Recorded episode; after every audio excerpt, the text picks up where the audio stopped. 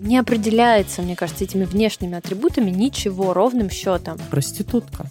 Профурсетка, шлендра. Я его морила, морила, не давала, не давала. Блин, надо было спросить, а что если секс плохой? Хочется, когда идешь на первое свидание с мужчиной, какую-нибудь финтифлюшку, чтобы принес. У меня отложился паттерн, что все зарубежное, оно хорошее. А у нас принято, что если ты приперся с огромным букетом роз, о, значит, точно понравилось.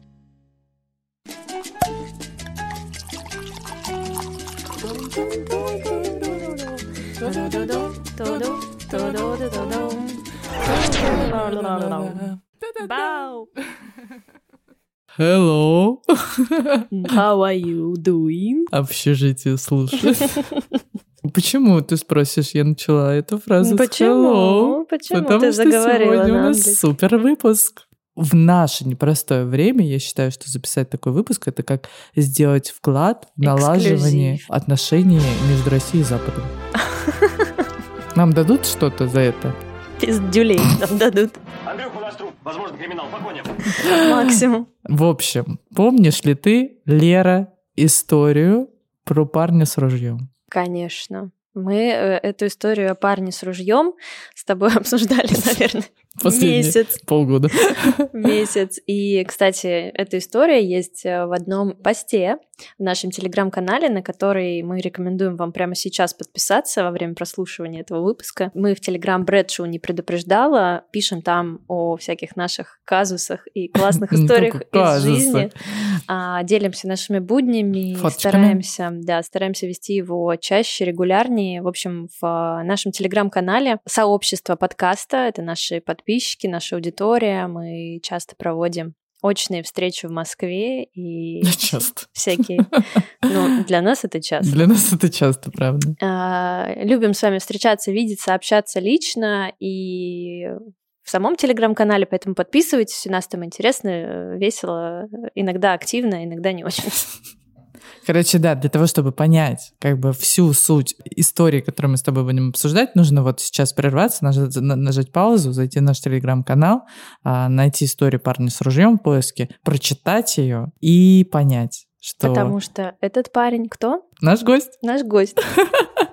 кого мы могли Мы еще позвать. после этой истории Аня э, начала его сталкерить Да, и да, да, да. взяла у него интервью. Мы пообщались с Ромой, парень, который живет в Германии, живет в Берлине, немец, русское имя Рома, но немец, который говорит по-английски. Я испытала культурный шок, разговаривая на английском языке а, с красавчиком из Германии. А, не только культурный шок испытала. А, да, на самом деле, а, почему эта тема кажется нам актуальной? Вообще тема знакомств, тема взаимоотношений, особенно романтических взаимоотношений, она всегда нас волнует и интересует. Мы на эту тему любим с тобой размышлять.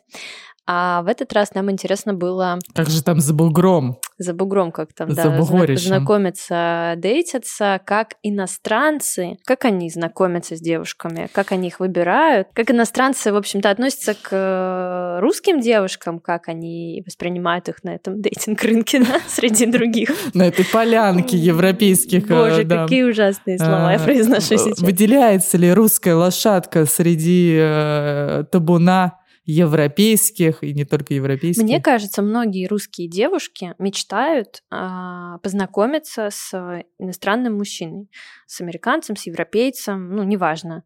И есть какой-то определенный, да, вот этот э, флер, притяжение, да, которое существует э, по отношению к иностранным мужчинам. Как ты думаешь, почему?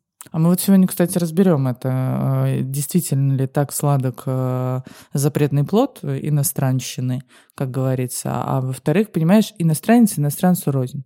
Вот турки, которые шлют тебе э, цветочки в запрещенные социальные сети, это тоже иностранцы, Лер. Да, конечно, я не только говорю Которые про- how are you? Он очень affordable. И огонечки вот Под эти. иностранцами я имею в виду, просто так сказал, наверное, европейцы, американцы, не только про них мы здесь говорим вообще в целом, да, про э, мужчин, которые живут за границей э, Российской. Федерации, да. Да. То есть здесь это, это может быть Ну, абсолютно... конечно, Но но здесь там- просто почему мы говорим, прости, что перебиваю, почему мы говорим именно об этих мужчинах, здесь и как бы и а, те, кто живут в Азии, мужчины, и в Турции. Про ментальность. Здесь вопрос вот в этой разнице ментальности, почему интересно поизучать их, потому что разная ментальность, интерес, интересен подход. Интересно... Мусульманские страны мы сегодня не затрагиваем. Там вообще другая, Это другая песня. тема следующих исследований. Смотря куда нас заведет. да? Смотря куда мы поедем. А, Вот. Да, мы не рассматриваем, мы рассматриваем европейцев. Почему? Вот ты спрашиваешь, почему же такой запретный плод и так он сладок? Потому что папа мой, когда ездил в детстве за рубеж, он мне привозил платьишки красивые откуда? Из Европы. Look couture без этих couture prices. Вот оно, закладывается в детстве. Психологи нам что говорят? Все закладывается в детстве. Папа платьишки привозил, платьишки мне нравились, у меня отложился паттерн, что все зарубежное, оно хорошее. А а аки мужик тоже зарубежный должен. Заморский. Заморский мужик тоже. М- Папа не мог мне тогда мужичка привезти, а сейчас уже тоже уже не Было бы странно, если бы он ребенку привез мужичка. Еще, мне кажется, мы не до конца понимаем ментальности, не до конца разбираемся, и есть какие-то стереотипы, которые в том числе негативные на нас наложены, что там, за рубежом, Содома Гамора, Да, Там- раз- раз- разлад, культурных ценностей. да, разлад культурных ценностей, разгнивание, что еще, как здесь можно сказать? Это все там. Загнивание. разгнива- Загнивание Запада сплошное. В общем, сегодня будем в этом разбираться. Погнали. Хорошо, давай, да. Познакомимся с Ромой.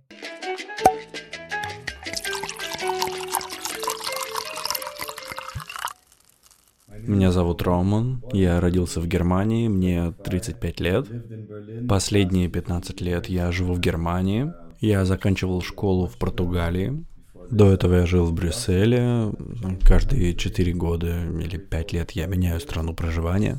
Сейчас я работаю аккаунт-менеджером в Икее в отделе технических продаж. Довольно много путешествую. Вот так мы и познакомились. В общем, наша аудитория и женщины в частности хотят знать, как иностранцы в другой стране ходят на свидания. Ну, я могу говорить только за себя и говорить о своем собственном опыте. Ну, тогда нужно дать небольшую предысторию. Два года назад я прекратил отношения, которые длились пять лет. Но если вернуться назад, я вступал в разные отношения в разных странах. Еще у меня были эти клишейные школьные отношения, которые длились два года. Вот эти отношения, которые длятся до тех пор, пока вы не закончите школу. Это было в Португалии. А затем я переехал в Берлин и начал работать в сфере ночной жизни. Я работал диджеем, меня приглашали на вечеринки, я сам организовывал вечеринки. У меня был собственный клуб 4 года. По большей части таким образом я знакомился и ходил на свидания. И только после того, как закончились мои последние отношения, я начал использовать Tinder и Bumble. А что поменялось? Почему ты расхотел знакомиться оффлайн? Да нет, я могу, но мне было любопытно. Я раньше никогда этого не делал и подумал, а почему бы и нет? Кроме того, считал это немного глупым и поэтому захотел попробовать. Но в основном просто потому, что хотел секса. Много твоих друзей в Берлине используют дейтинг-сервисы? Э, да, думаю, многие.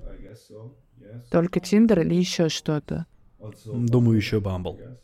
Я думаю, дело в том, что в Тиндере мужчинам не так часто отвечают. У вас происходит матч, ты пишешь, и из 10 человек, которым ты написал, я думаю, примерно ответят только двое. Сначала я подумал, что это как-то странно, но продолжив пользоваться, я понял то, что существует довольно конкретное временное окно, когда вы оба после вашего матча хотите разговаривать и переписываться. И это происходит не из-за желания задеть человека, с которым вы сметчились и который тебе нравится.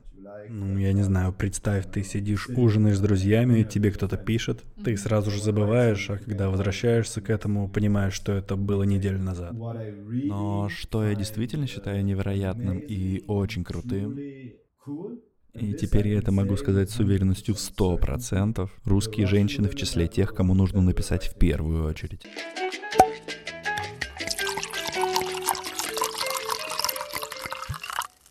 Смотри, Что я услышала? И вообще на протяжении всей беседы с Ромой и а, наших разговоров, те, которые не входят в подкаст, мы разговаривали про дейтинг, он говорит, вас, русских женщин, видно за версту. Я говорю, как так? Он говорит, все просто. Два фактора. Вы супер сексуализированы. Ваши анкеты, то, как вы выглядите в жизни, большая часть русских женщин, это сиськи наружу, письки наружу, жопы наружу, губы, ресницы, нарощенные волосы там или супер там а, ухоженный мейк а, даже на пляже из разряда. Он говорит, вас видно. Второе – это то, что у вас недовольное лицо. То есть русская женщина выделяется двумя вот этими штуками. Как ты думаешь, Леронька? Я не верю, но потом я начала замечать это уже в Москве когда я вижу, и э, особенно если ты много, ну, не, немного, а вообще в целом можешь сравнить аудиторию, да, ты приезжаешь, там я была в Стамбуле, в Стамбуле одна категория э, европеек, в том числе, которых я вижу, и русские тоже там выделяются. Как ты думаешь, с чем это связано? Что мы всегда при параде, всегда готовы и всегда немного с надменным лицом. Про надменность не знаю. Блин, мне кажется, это все вот э, культурные какие-то коды. Я не вижу проблем в ухоженности, в том, чтобы хорошо выглядеть, в том, чтобы стремиться хорошо выглядеть. Для меня, например, это важно. Я не могу сказать, что я этому отдаю очень большое внимание, что mm-hmm. я там слишком как-то, ну, зацикливаюсь на этом. Но для меня это важно, это один из моих приоритетов. Считаю, это... А, а сексуализация, быть, когда вот Должно анкетах... быть важно для каждого. Ну, сексуализация — это способ привлечь внимание, так просто быстрее ты его привлекаешь, когда ты... А, привлечь внимание при помощи внешних факторов, особенно если у тебя есть достоинства, которые ты можешь показать, выделить. Если у тебя их нет, ты их себе рисуешь, э, качаешь, mm-hmm привлечь внимание при помощи каких-то внешних э, достоинств, атрибутов и вот этих качеств гораздо проще, чем когда ты с человеком вступаешь в коммуникацию, тебе нужно а, там как-то остроумно поговорить, э, классно пошутить. Ну, не то, что нужно. Ты когда в коммуникации это угу. делаешь, это уже такой следующий этап. А, очень большая высокая конкуренция. Есть огромная выборка девушек, например, которые там сидят в дейтинг-приложении. Угу. Они понимают, что они там конкурируют Но... между собой. Как я могу там на, пер... на первом этапе а, во время пройти этой отбор. конкуренции пройти отбор? Конечно, я выставлю свои самые лучшие фотографии, где у меня там все. Ну и в... Все э, подтянуто. Да, в реальной жизни точно так же. Я выхожу, например, куда-нибудь на улицу в кафе или там на вечеринку, я надеваю все самое лучшее, я там крашусь. Э, для нас это важно. Мы привыкли выделяться при помощи таких способов. А, наверное, девушки, которые живут в Европе, для них это не так важно. У них там другие немножко в культуре заложены вещи. Я не знаю. Просто я за собой тоже стала замечать, что внешний вид для нас, ну, как бы приори спорить, сейчас скажу, ну, англицизмы пошли, ты видишь? My job interview suit, он мне еще он есть, просто it's fun to remember. Э, в общем, приоритет в том, пойти на свидание в футболке, джинсах на первое, для нас как будто это немножко, знаешь, ну, ну, вот э, для нас, я не буду обобщать нас с тобой, я буду брать культуру России. Мы надеваем красивое платье, сделали 150 депиляций, накрасили лицо, волосы выпрямили, пошла. Из общения с Ромой я поняла, что ну, в Европе такого нет. В Европе женщина, когда идет на свидание, да, она может как-то прийти дресс, как говорится. Вот может эти женщины одеться from jeans to sweatshirts to evening gown. Э, милое платье надеть, но в большинстве случаев как бы такой сексуализации, которая есть у нас, а, ее нет. Это удивительно. А, поэтому мы выделяемся из общей массы женщин. Если вот идет женщина uh-huh. на улице, то это выделяется. Но вот из нашей беседы что могу сказать? Гордость за русских женщин, которые пишут первые. Пишут первые, пускай на русском, пускай пишут Рома, а, ты мне понравился, пойдем гулять, но первые, молодцы.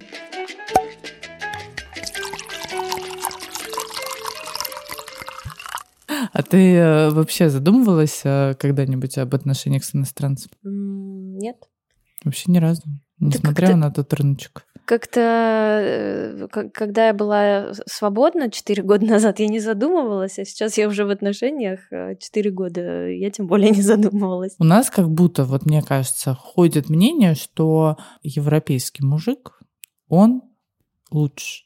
А, что они эмоциональнее, что они а, добрее, щедрее, ну, как будто другой ментальности.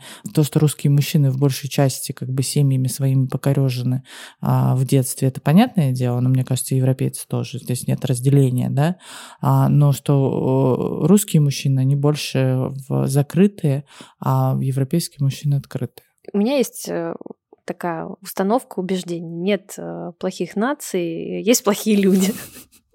Нельзя просто всех одной гребенкой прочесать, как будто. А, возможно, если там рассматривать какую-то тенденцию, то, возможно, так и есть. Да, у нас более сдержанные, там, холодные, неэмоциональные, там они все такие сентиментальные, mm-hmm. эмпатичные, более открытые. Опять же, это от воспитания, от ментальности, от культурных кодов. А, что-то влияет, вот, но при этом это не гарантирует тебе абсолютно, что ты туда поедешь, встретишь мужчину, и он вот обязательно будет а, идеальным. Открытый, да, эмоциональный. Да, всем таким классным. А, вот молодец. Я попыталась, конечно же, задать эти вопросы Роме и... Так, а что он ответил? Ну, давай послушаем. Мне кажется, в России очень многие считают, что вы, европейские парни, сильно отличаетесь от русских парней. Я знаю два типа женщин. Одни из них считают, что вы, европейские парни, более открытые, более честные, более чувственные. А вторая половина боится отношений с иностранцами боятся, что это будут такие некие партнерские отношения. Да, я думаю, что эта часть про партнерские отношения очень близка парням, которые вовлечены в феминистическую повестку, и для них это важно. Но я вижу, какую большую роль в русской культуре играет этот образ женщины. Вообще сама эта идея того, какой женщина должна быть.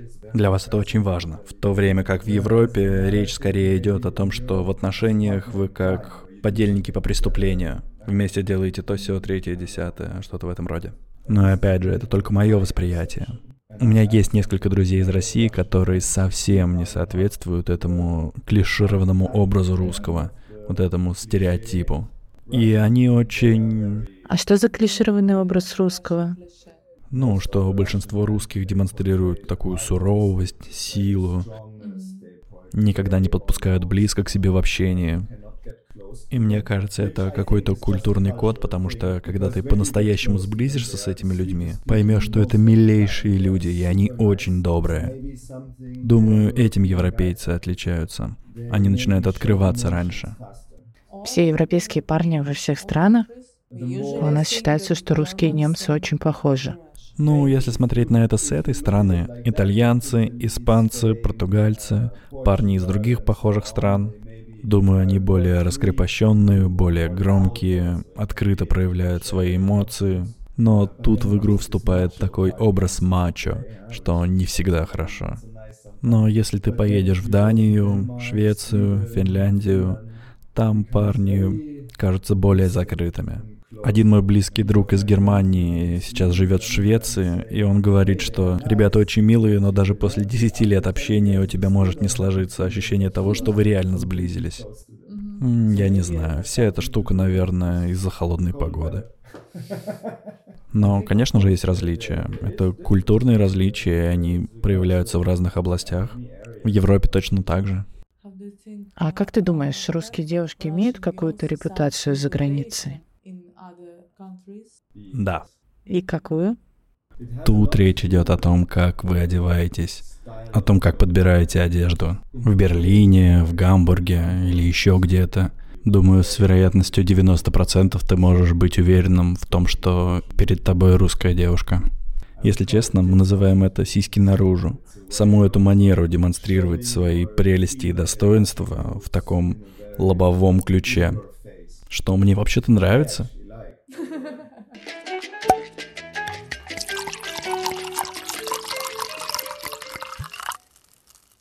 Я предлагаю спросить альтернативного мнения. Нам нужна выборка. Хочешь задать вопрос э, мужчинам из других стран? Да, я хочу спросить так. разные страны о том, что они думают. Вот мне интересно, жизнь. совпадет у них э, мнение с э, мнением Ромы и с общим мнением по поводу русских девушек. Привет, меня зовут Стефана, мне 35 лет, и я живу в Берлине. Когда я представляю себе русскую женщину, я представляю ее себе очень любознательной, Им очень интересны другие культуры и образы мышления. И что мне в них очень нравится, это их запредельный уровень сексапильности, который определенно выше уровня девушек в других странах и культурах. И если говорить о вещах, с которыми я встречался, и из моего собственного опыта, они очень большое значение придают консервативным ценностям, но при этом они это сочетают с какой-то невероятной открытостью. У них получается найти баланс между традиционными ценностями и современными. И они это делают очень гармонично и уравновешенно, что очень круто. И в целом с ними одно удовольствие тусоваться.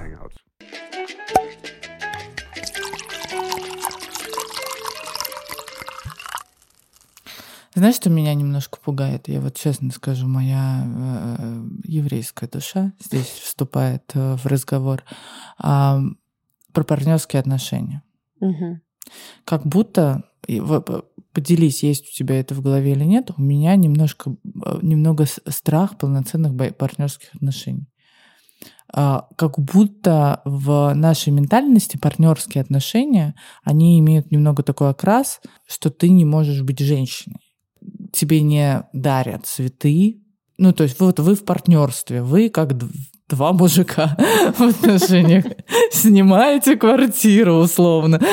Ну, короче, есть какие-то бенефиты у русских женщин в, в партнерстве с русскими мужчинами. Потому что если тебе еще повезло и попался какой-то травмированный с детства мужичок, который пытается получить родительскую любовь через отношения с тобой, то это вообще джекпот. Его можно доить. Доить до сидорову бесконечности. Он просто. тебе и цветы, и подарки. Травмирован, мамину любовь не получал, он тебе вообще всю землю к ногам положит. Ты, ты идешь и не работаешь. Идешь и не работаешь, потому что он будет за тобой ухаживать, он будет тебе денег давать и так далее. Но это правда, это преференции вот в отношении э, с русскими мужчинами. Я, я одна так думаю? Конечно, для меня это важно. Это подкупает. И я не буду отрицать и не буду топить за партнерские отношения. Для меня это важно. Для меня важно чувствовать вот эту защиту. Для меня это защита, опора. Для меня это не про почувствовать себя просто женщиной, да, Мгм. здесь. А для меня это про защиту, про опору, про то, что мужчина может себе позволить там защитить нашу семью, а, защитить меня. А, Он То есть для тебя это... деньги это равно защита. Я не буду топить здесь за то, что и говорить, нет, для меня это не важно, да, конечно, для меня это важно. Мгм. Но я всю жизнь выросла в этом обществе, в этой парадигме, Да. в этом, а, ну, я, я не буду Блин, отрицать, мы еще что красивые, это, понимаешь? это повлияло. Так а что Рома-то на это скажет? А что Интересно. там? А что там эти загнивающие Европы? Давай выясним.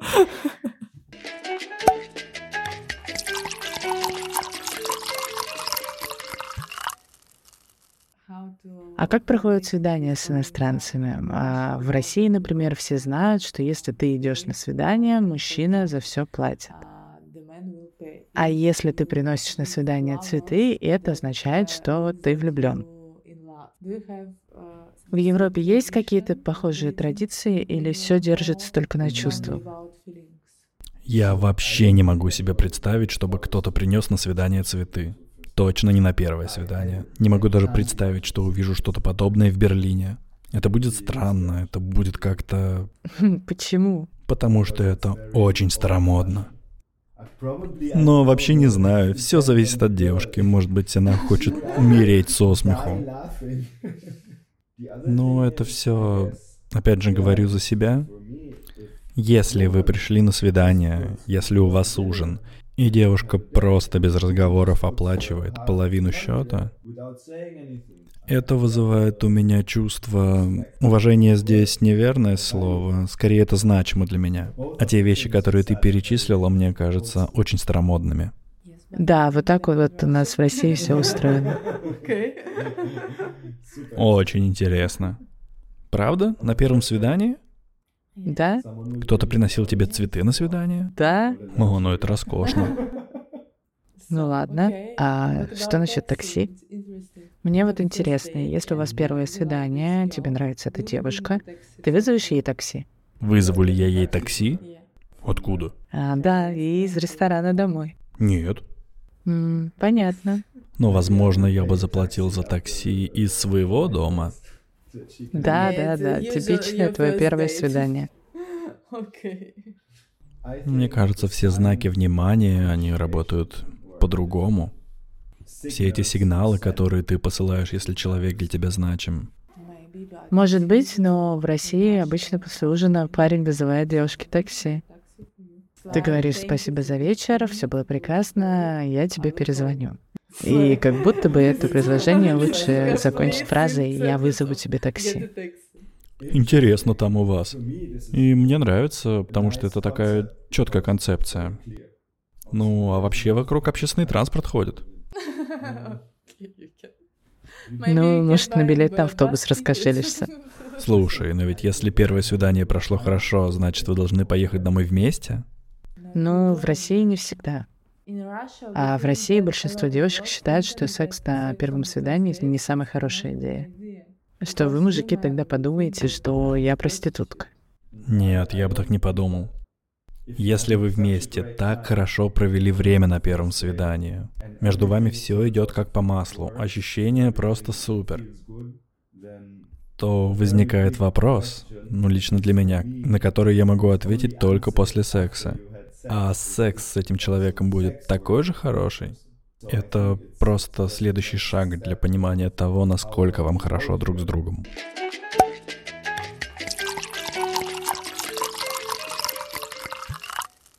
Ну нифига себе, Аня. Что? Ты представляешь, Что? какие свободные либеральные взгляды? Что Это ты же- думаешь об этом? Это же... Вот представляешь, э, никаких цветов на первом. Ну, хорошо, ладно, я согласна с тем, что для первого свидания цветы, наверное, как-то so much. Но все равно хочется, когда идешь на первое свидание с мужчиной, что-то там, какую-нибудь финтифлюшку, чтобы принес. Хламидия. Букет. Венерических заболеваний. А, хочется, конечно, чтобы на первом свидании какие-то были, в общем-то, вот эти ухаживания, да, про которые мы до этого говорили. А Рома говорит, что для них это вообще неприемлемо, и что все, что Цветы забудь, зачем тратиться забудь. вообще, зачем уделять э, ресурс на это, если там, может быть, секс вообще будет плохим, и вы просто разойдетесь, разъедетесь на следующий день. А может быть и на этот. На следующий это очень-то амбициозно.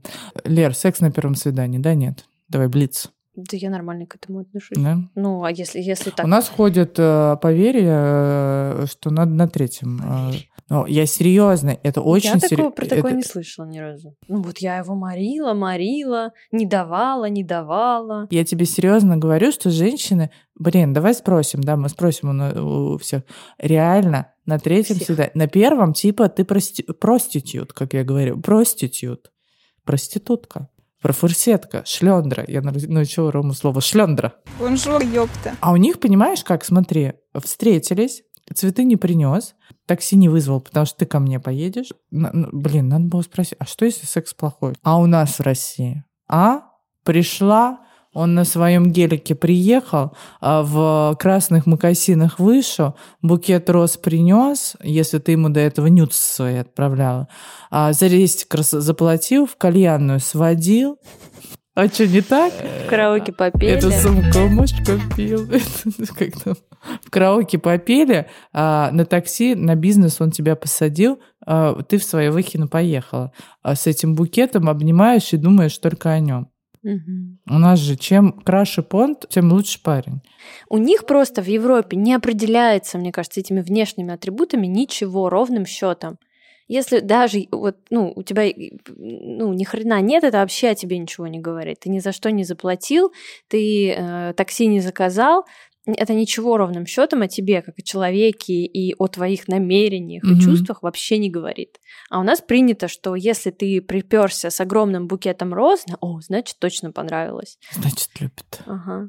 Он-то мне бизнес-класс заказал, мы вот после свидания, а потом Ага, а потом э, в начале отношений цветы, бизнес-классы и прочее, а потом всякие э, аб- абьюзеры, разводы, Арбузеры. ск- скандалы и, и бесконечные вот эти выяснения отношений. Ну вот да, я согласна, я абсолютно здесь согласна с э, тем, что это все нахохленность, э, которая ничего не значит, и э, зачастую даже в отношениях она ничего не значит. Даже когда вы встречаетесь, и мужчина, э, там, я не знаю, тратит на тебя деньги как-то повышенно, да, то есть там а, закидывает тебя дайсонами, это не значит, что он э, не трахает секретаршу в это время. Ну, то есть это не показатель его любви.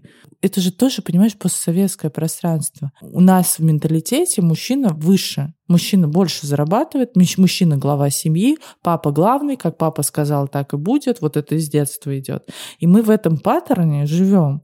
И мы э, зачастую же, ну, действительно, женщина получает, там, зарабатывает меньше, чем мужчина. Или там, или вообще не работает. Такие вот у нас сценарии. И получается, ты бы, может быть, сама бы себе это все купила, да, если бы ты развивалась там в карьере. И тогда у тебя не было бы необходимости оценивать любовь к тебе финансово. Потому что ты сама этот блок себе закрываешь. Да, и тут у тебя обратная- появляются другие вообще да, приоритеты. тут обратная сторона. Ты не, не каждая хочет сама карьеру строить, добиваться. Это же сложно. Да ёб твою мать!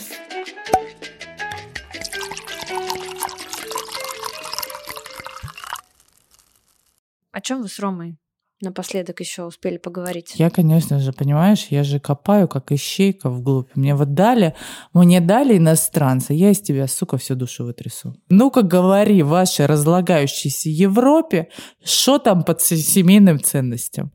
Говорят, что вы там все в свободных отношениях, и нахрен вам это все не нужно.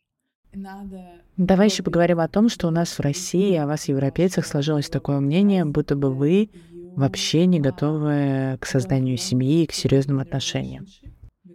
Потому что у нас по телевизору говорят, что вы абсолютно не преследуете таких ценностей, вы за свободные отношения, вы давно забыли, что такое семья и дети, и, в общем, вы все такие супер свободные. Мгм, да, да. Это так? Ну, опять же, я буду за себя говорить. Ну, насколько я понимаю, эти моральные ценности слэш традиции — это все различия, и они выходят из одной точки. Все идет из семьи, из дома, из воспитания. Но мне кажется, что в Европе и, возможно, в некоторых странах западного мира происходит следующее. Все эти традиции, все вещи, которые тебе нужно было делать из-за давления твоей семьи, твоей страны, твоей культуры, все это удалось отбросить. И люди не хотят это возвращать. Мой брат старше меня на 10 лет, и я наблюдал за его отношениями, отношениями его друзей. И пока я рос в Португалии, я видел эти строгие культурные семейные ценности. Про то, когда тебе заводить детей, сколько заводить детей, когда их показывать родителям. И все в этом роде. В Германии это тоже есть, но это не первостепенно. Ну и вообще в Германии у нас так принято, что когда ты достигаешь среднего возраста, это нормально уехать в деревню, за город, завести там семью, построить дом, и чтобы твои родители жили где-нибудь неподалеку, в соседней деревне.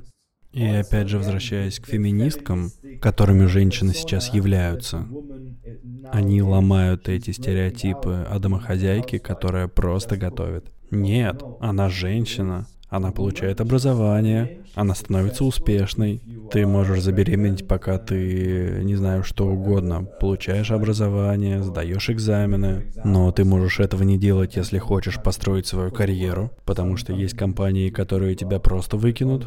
Но с нынешними законами для женщин ты можешь уйти в отпуск по уходу за ребенком, и тебя будут обязаны взять на прежнее место работы. Но это не слишком привлекательный сценарий. И здесь приходится очень много работать. Но для женщины, которая хочет следовать своей мечте, и беременность здесь будет лишь частью этого пути. И я не хочу сказать, что женщины не хотят заводить детей. Это скорее такой естественный ход развития вещей, при котором ты заводишь ребенка в более позднем возрасте.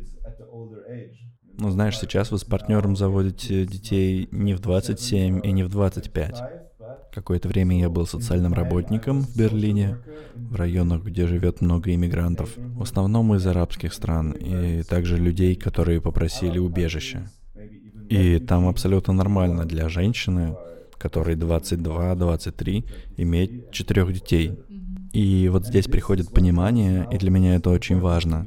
И это основная причина, по которой я сам до сих пор не завел детей, а мне 35 лет. Насколько ты в свои 23 года еще молод и не зрел для того, чтобы заводить детей? И это основная причина. Как ты объяснишь ребенку, как ты объяснишь человеку, что такое человечность, что из себя представляет мир, как ты его будешь обучать всем этим моральным ценностям и вещам, необходимым для выживания в этом мире, в таком юном возрасте. И здесь даже разговор не про финансы. Это замечательно, если ты можешь купить ребенку музыкальные инструменты и отправить заниматься музыкой в 7 лет. Замечательно, если ты отправишь его заниматься футболом. Но если у вас нет на это денег, то ничего страшного, конечно, заводите детей, если хотите. Никто вас не осудит. Я просто говорю о том, что у людей есть выбор. И это нормально, если ты говоришь себе, я хочу себя здесь обезопасить.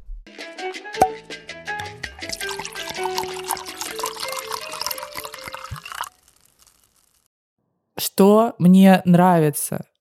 Мне 34 исполнилось недавно. Меня накрыл реально кризис среднего возраста. Реально, я в какой-то день проснулась, открыла глаза и подумала, Тимофеева, 34, в следующем году тебе надо замораживать яйцеклетки. Эта паника того, что я не родила до 30, она есть. Она, как мне кажется, навязана мне всем обществом, российским, нероссийским, а, родителями, ну, какими-то а, вот этим всем. Родителями какими-то. Какими-то родителями, чьими-то. А, а сейчас я понимаю, вот мы поговорили, и у меня реально, знаешь, немножко меня подотпустило. Я такая, ну, как бы мы же не одни в этом мире не только Россия, да, там такой земной шар, и там только Россия, больше ничего. И людей на других, в других странах нет, мы только здесь живем. А если европейские женщины рожают после 40, или э, делают выбор в пользу карьеры и принимают решение рожать там позже, значит, и я могу. Значит, есть такие примеры, они же там не одна европейская женщина, которую Нью-Йорк Таймс пишет, знаешь, там типа, о боже, это европейка, родившая после... Пугачева у нас родила, у нас женщина после 50, когда рожает, господи, ей чуть не памятник ставят. Ну, то есть, типа, о боже, это смелая русская женщина, которая родила после 50, как будто она, я не знаю, президентом стала. В общем, э, а, я, а меня прям подуспокоило. Ты знаешь, я такая, блин, все в нашем культурном коде, все в нашей башке. Что да. ты киваешь? Согласна со мной, наконец? Мне понравилась а, еще мысль про инфантильность. Не кажется ли тебе, что это такой немножко инфантильный подход? Что вот э, мне 35, я еще слишком молод, я еще ничего не хочу там решать, э, вот э, я еще слишком, слишком еще рано есть в этом э, ветерок инфантильности, но с другой стороны, ты знаешь, возможно, я бы советовала многим э, своим знакомым, которые находятся в браке в отношениях, быть немножко такими инфантильными, а в 35 не хранить себя. Есть мужчины, которых я вот в семьях, на которые мои ровесники, я на них смотрю, и они себя похоронили, начиная там с 28, когда женились и родили первого ребенка. И, возможно, да, но мне этой инфантильности не хватает. Или когда ты сейчас, э, я дейчусь, э, дейтилась э, с мужчинами, своими ровесниками, ну, перед тобой сидит мертвый человек. Он, он тебе говорит, о, я хочу серьезных отношений, я хочу семью, я хочу детей, а тебе не хочется с ним детей заводить, потому что, ну, это навязанное, ну, то есть ты понимаешь, что это вообще не его искреннее желание. Угу. Он, по большому счету, сидел бы в доту, рубился до 50 и умер за, за, на стуле просто. Многим, э, мне кажется, этого не хватает. Нашим э, мужчинам. Я бы дала нашу чрезмерную ответственность наших русских мужчин, которые так, мне 30, я потяну на себе родителей, жену, детей, бизнес, э, возьмем 33 ипотеки и еще обязательно купим Мерседес. А ты сиди на моей шее, вот, пожалуйста, садись. Я бы поделилась, им дала немножко европейского вот этого инфантилизма, а э, европейским мужчинам а, дала бы э, чутка вот этой гиперответственности и э, флера русских понтов русских мужчин.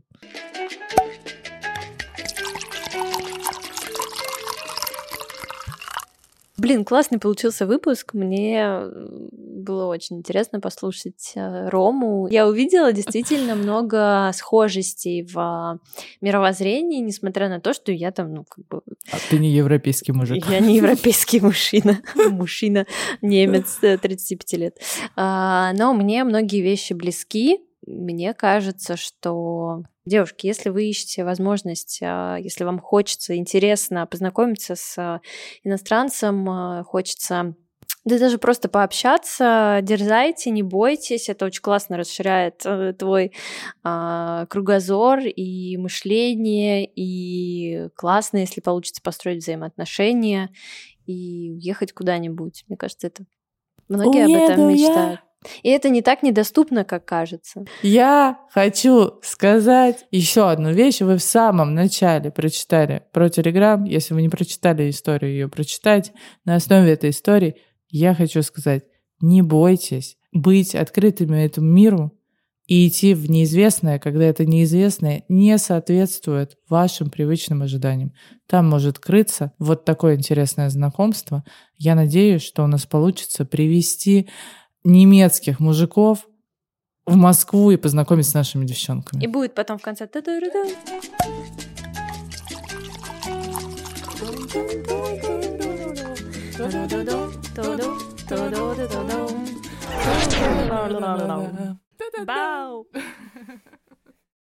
Эту сумку муж купил.